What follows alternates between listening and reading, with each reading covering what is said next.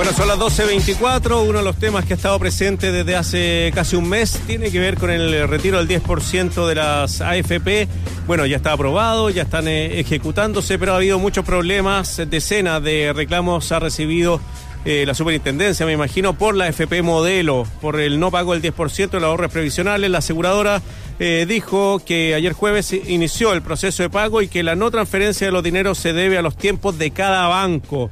Según detalló eh, la AFP a sus afiliados, el plazo para el primer pago de quienes realizaron la postulación el pasado 30 de julio corresponde a este pasado jueves y no al miércoles 12, por lo que aún se encuentran dentro de los plazos establecidos. Esta es la AFP que tal vez ha presentado mayor problema desde que se inició. Vamos a conversar con la presidenta de la Asociación Gremial de Asesores Previsionales, AGAP. Ella es ingeniera comercial con estudios en planificación financiera de personas en la Universidad de California, Ana Clark. ¿Cómo le va, Ana? Bienvenida Ana, nuevamente. Qué gusto verte de nuevo. Hola. ¿Cómo han estado Lucía y Marcelo? Bien, la Lucía ahí corriendo hacia, para el otro lado, no sé Lucía. ¿Por qué se me corrió Para la derecha. el- Sí, pero qué raro, porque No, para el otro lado. Ese, esa. Pero ¿y qué- Ahí sí. Ahí sí. ¿cómo está la cámara? ¿Qué cámara? Me... ¿Qué más cámara está? Nadie cree que ahí, tengo está, el ahí computador. está en el centro. Sí, pero te quiero decir que la cámara está juntando para el lado. Está, está muy raro este computador. Oye, eh, Ana, ¿cómo has visto el tema de, bueno, de este retiro del 10% ya de las, eh, de las AFP y, bueno, y los problemas que han enfrentado los afiliados? Mira, eh, en general ha sido, eh, ha, ha sido un proceso bastante ejemplar. Es difícil decir eso cuando hay gente que efectivamente ha tenido problemas, ¿ya? Pero cuando vemos eh, numéricamente lo que ha significado para el país, eh, más de 8,7 millones de solicitudes. Donde más de 6 millones ya se han pagado, eh, en, un plazo de 10 días, eh, algo que era absolutamente imprecedente. Esto significa la, organización de, y la interacción de varios sistemas, porque no es solamente eh, el tema de, eh, de tener, o sea, de hacer realizar las, las solicitudes, sino que las AFP tienen que tener la liquidez, lo que significa que tienen que salir al mercado a vender. Después de eso, tienen que entregárselo a los distintos sistemas de pago y después los sistemas de pago son los que tienen que entregar.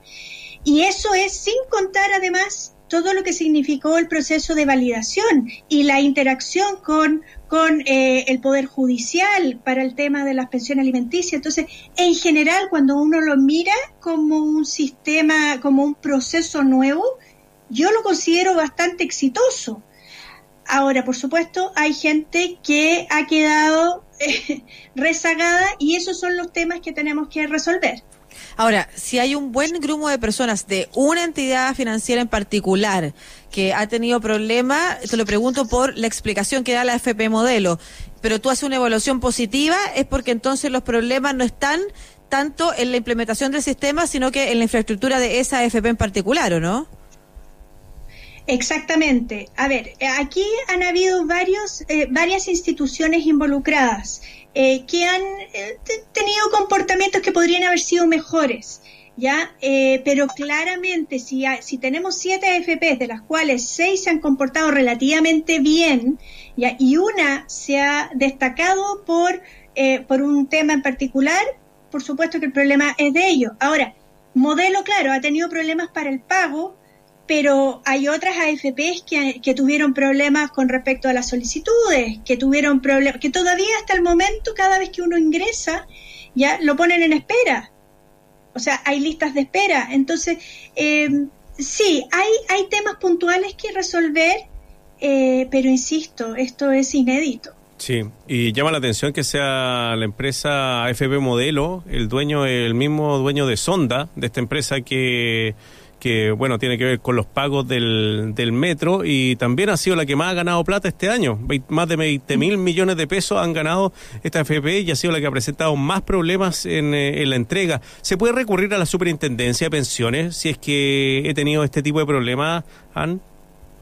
Así es, así es. Cada problema, a ver, lo, lo primero es, es acercarse a la AFP, ojalá por vía remota, ¿ya? Hay que, hay que insistir en eso, sobre todo después de la conversación que tuvieron ustedes hace un ratito. ¿Ya? Vía remota. Traten de hacer todo vía remoto, por teléfono o por la página. Sabemos que hay personas que no tienen cercanía con, con el sistema y, y que sienten la necesidad de ir a hacer filas. Y si lo hacen, por favor háganlo con todas las precauciones. ¿Ya? Ahora, primero es AFP y después entonces la superintendencia de pensiones. ¿Por qué? Porque si no la superintendencia va a preguntar, ¿y fue a su AFP? Claro. Entonces eh, hay, que, hay que seguir los conductos regulares. ¿Qué ha observado usted respecto de los fondos previsionales? ¿Cuántos se pudieran haber afectado en, en general con lo que hasta el momento sabemos se ha solicitado? ¿Te refieres al valor cuota? Me- oh, Sí. Es que me- usted me pone Sí, eso. el valor me pone cuota. Si han bajado o subido los fondos. conceptos, yo de verdad no me pone en dificultad. No sé decirlo en palabras puse técnicas. nerviosa. Nuestro ahorro para la vejez. Ya, Dado el personal y también el colectivo, dado que esto funciona en bolsas eh, que se nutren de los fondos de todos y todes. perfecto. A ver, eh, como en todas las cosas, la gente es aversa al riesgo, ¿ya? Y aversa a los cambios. No en Y todas por las supuesto cosas, que pero eso se anunció-. ¿Mm? Perdón. No, es que no siempre la gente aversa al riesgo, po. Eh, No, no, no, pero el La común, la- el colectivo. El colectivo eh, normalmente tiende a mantenerse, a, a mantenerse en su sitio, no les gustan los cambios, ¿ya? Y hubo muchas, eh, mucha gente que habló de que esto iba a ser la catombe, de que iba a quedar la escoba, de que no, eso, eso nunca, nunca, no por retirar un 10% de los fondos iba a quedar la escoba. ¿ya? Lo que sí provocaba un problema era el cambio de los límites, mover límites que no eran eh, que eran impensables tocar.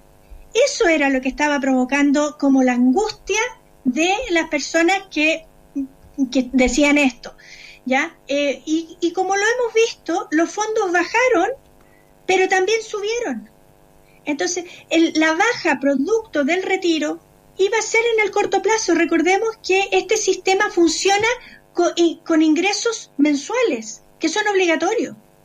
Entonces, esto se genera, se, se ingresa plata sola. En el pero fondo. Ana, Entonces, desde el, Mm. es que no me pregunten la siguiente, por ejemplo, desde el punto de vista de el promedio de lo que se sacó de las pensiones que también refleja más o menos el monto de las pensiones que tenía la gente. A ese grupo, ¿en cuánto se le vio afectada su pensión futura o en realidad ese esa cifra incluso se puede recuperar en el tiempo?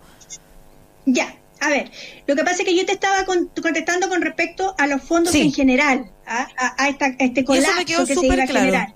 No, eso no, no pasó, ya no pasó, ¿ya? Mm.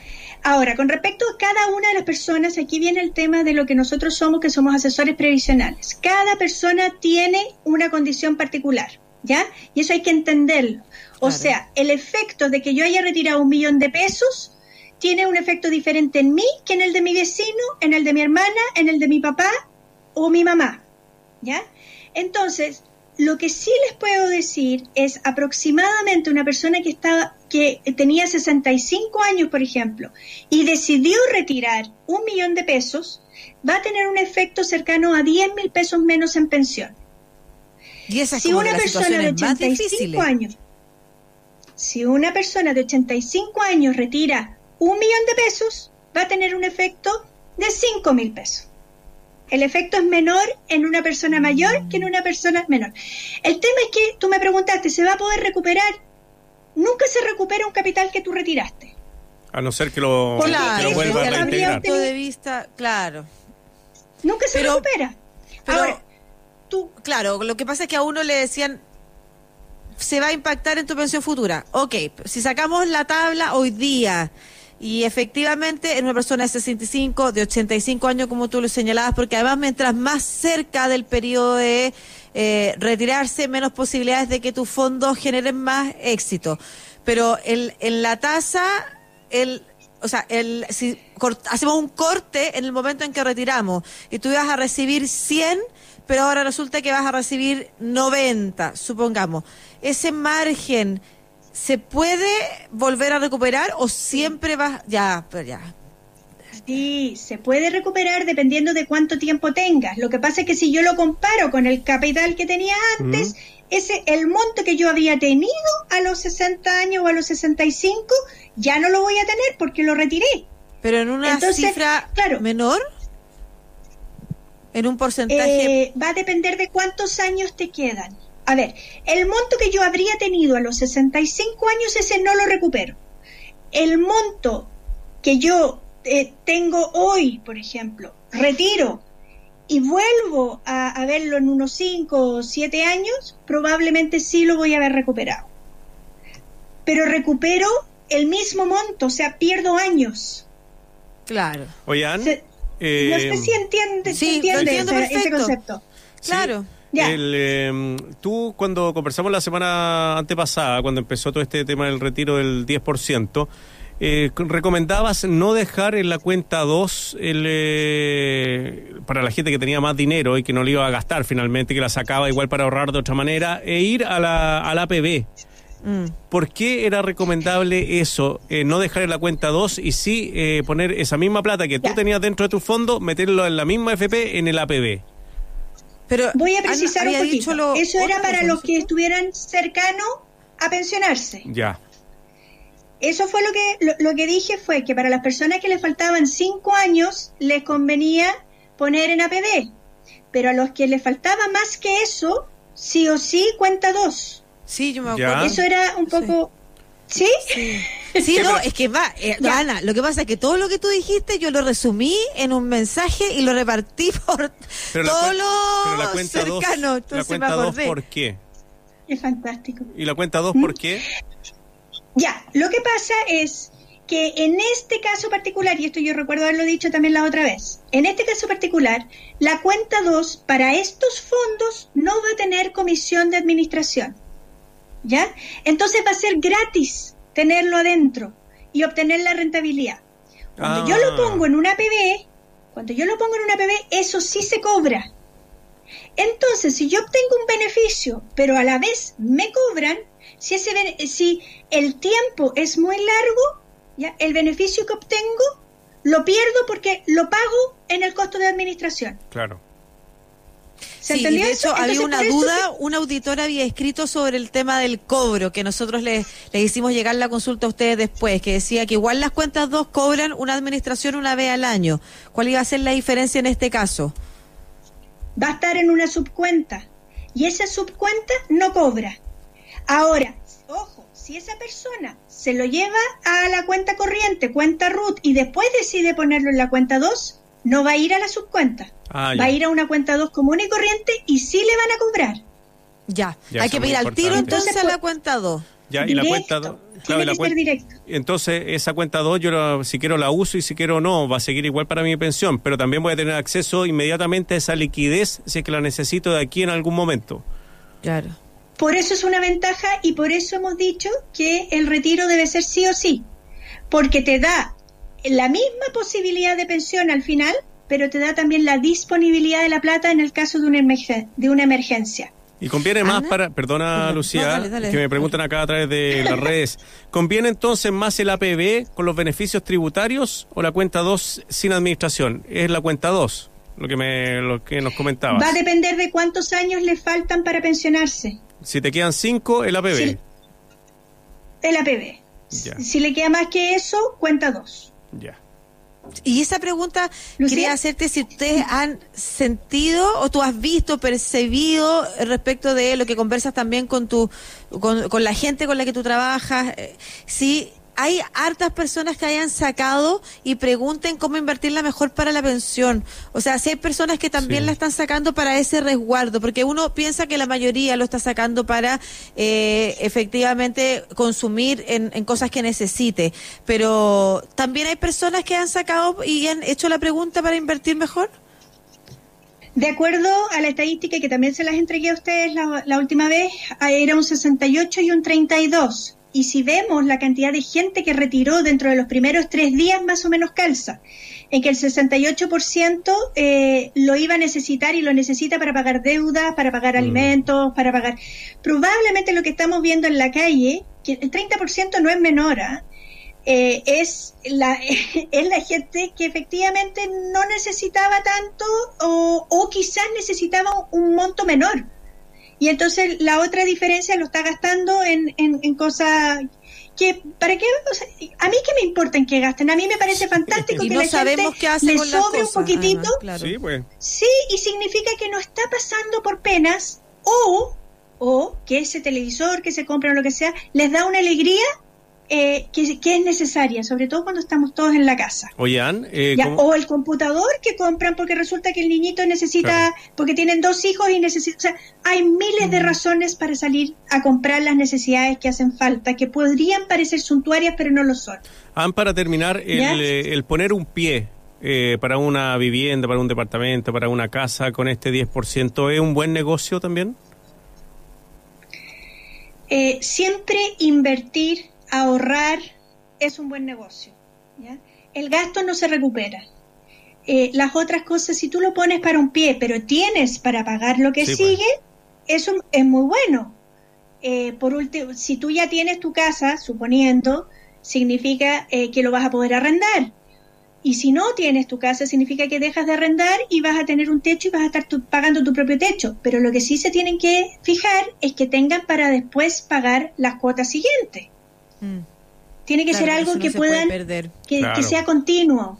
Claro. Eh, en ese eh, sentido, Ann, eh, si la recomendación es invertir, por ejemplo, o no la recomendación, pero hay quien, hay, hay quien esté pensando en invertir, por ejemplo, en una propiedad, como dice Marcelo, ¿le recomendarías esperar un tiempo? Los, las tasas de interés están muy altas, justo ahora que, que se sabe que la gente tiene como dinero en sus manos. A ver, en general estamos pasando, las tasas en Chile son, son muy bajas, ¿ya? Hemos pasado por una etapa, de hecho el año pasado tuvimos unas tasas que eran increíbles, o sea, del 1,3% y sé de personas que también eh, tuvieron una accedieron a tasas menores del 1%. Eso es insólito. Eh, y, pero tener una tasa del 2,5 no puede parecer caro con respecto al año pasado, pero en ninguna parte del mundo encuentras esa tasa. Entonces las tasas que tenemos ya son bajas. Yo creo que la cosa tiene más que ver con que si la persona tiene una estabilidad suficiente como para continuar con los pagos. Va más por ahí. Muy bien, pues Ann Clark eh, Guzmán, presidente de la Asociación Gremial de Asesores Previsionales, AGAP, ingeniera comercial. Muchas gracias, Ann, como siempre. Me encanta conversar con Ann. Por favor, espero volver a verte. Asesor previsional. Sí, pues. Muy importante. Asesora previsional. ¿Y cuánto cobra usted un porcentaje de lo que uno va a invertir? ¿Cómo, cómo funciona el trabajo? Ah, ese es buen dato, ¿ah? Claro. Los asesores previsionales estamos regulados en la ley de lo que podemos cobrar. Tenemos dos etapas en las cuales nosotros cobramos que tiene que ver con la asesoría previsional en vida activa y la, asesoría previsional vida pasiva. ¿ya? En vida pasiva se cobra un 2% eh, de lo que se destina a pensión con tope de 60 UEFs. Ahora, cuando la persona se queda en un retiro programado, se cobra un 1,2% con tope de 36 UF. ¿Por qué? Porque se, se, guarda esa diferencia porque el retiro programado se puede cambiar de modalidad en cualquier momento. En cambio, en las otras modalidades no se puede cambiar. ¿Ya? Eh, en vida activa, eso es para pensionarse. Y vida activa es toda la otra asesoría que uno realiza para poder planificar el futuro. Y eso va a depender de cada asesor previsional y va a depender del tipo de trabajo que son infinitos. Ahora es muy, muy importante que se entienda que la asesoría previsional es la que no es necesariamente hacer el trámite de pensión, sino que es la de resolver todas las dudas y entregar toda la información necesaria para que la persona pueda tomar una decisión. Hacemos el servicio del trámite de pensión, pero el trámite de pensión es gratis. ¿Ya? La asesoría se paga por la asesoría previsional. ¿Una vez solamente se paga? ¿O le van pagando mes a mes con el 1% de, de, la, de lo que recibe? No, no, no, no, se paga una sola vez. Ah, en, en una pensión se paga una sola vez y sale de los fondos previsionales. Oye, están registrados además, porque si alguien quiere buscar asesoría previsional, lo tiene que ir a buscar en la en AGAP, ¿no es cierto? No, ¿Cómo se llama, perdón? Sí. AGAP, sí. En. AGAP encuentras todos Gremial los asesores previsionales vigentes asociados a nosotros. Claro, que porque Y en la superintendencia de pensiones, y en la superintendencia de pensiones encuentran a todos los asesores previsionales vigentes. Vamos a tener que hablar Muy un día bien. de la renta vitalicia. ¿Le parece que te invitemos Sí, de nuevo? bueno, Ann? y yo me quedé con la duda sobre la gente que puede tener plata, por ejemplo, ahorrada en un seguro, porque los seguros también ahorran, Sí, entonces si era conveniente, por ejemplo, en vez de tenerlo en un fondo mutuo o en una cuenta 2, eh, en, en un seguro, ¿sí o no? Así rápidamente. Después, no, otro día nos dan la explicación. Eh, uy, perdona, pero depende. Ah, ya, no. ok, para otra. Muchas gracias. Un abrazo. Está bien, gracias. Ya que estén muy bien.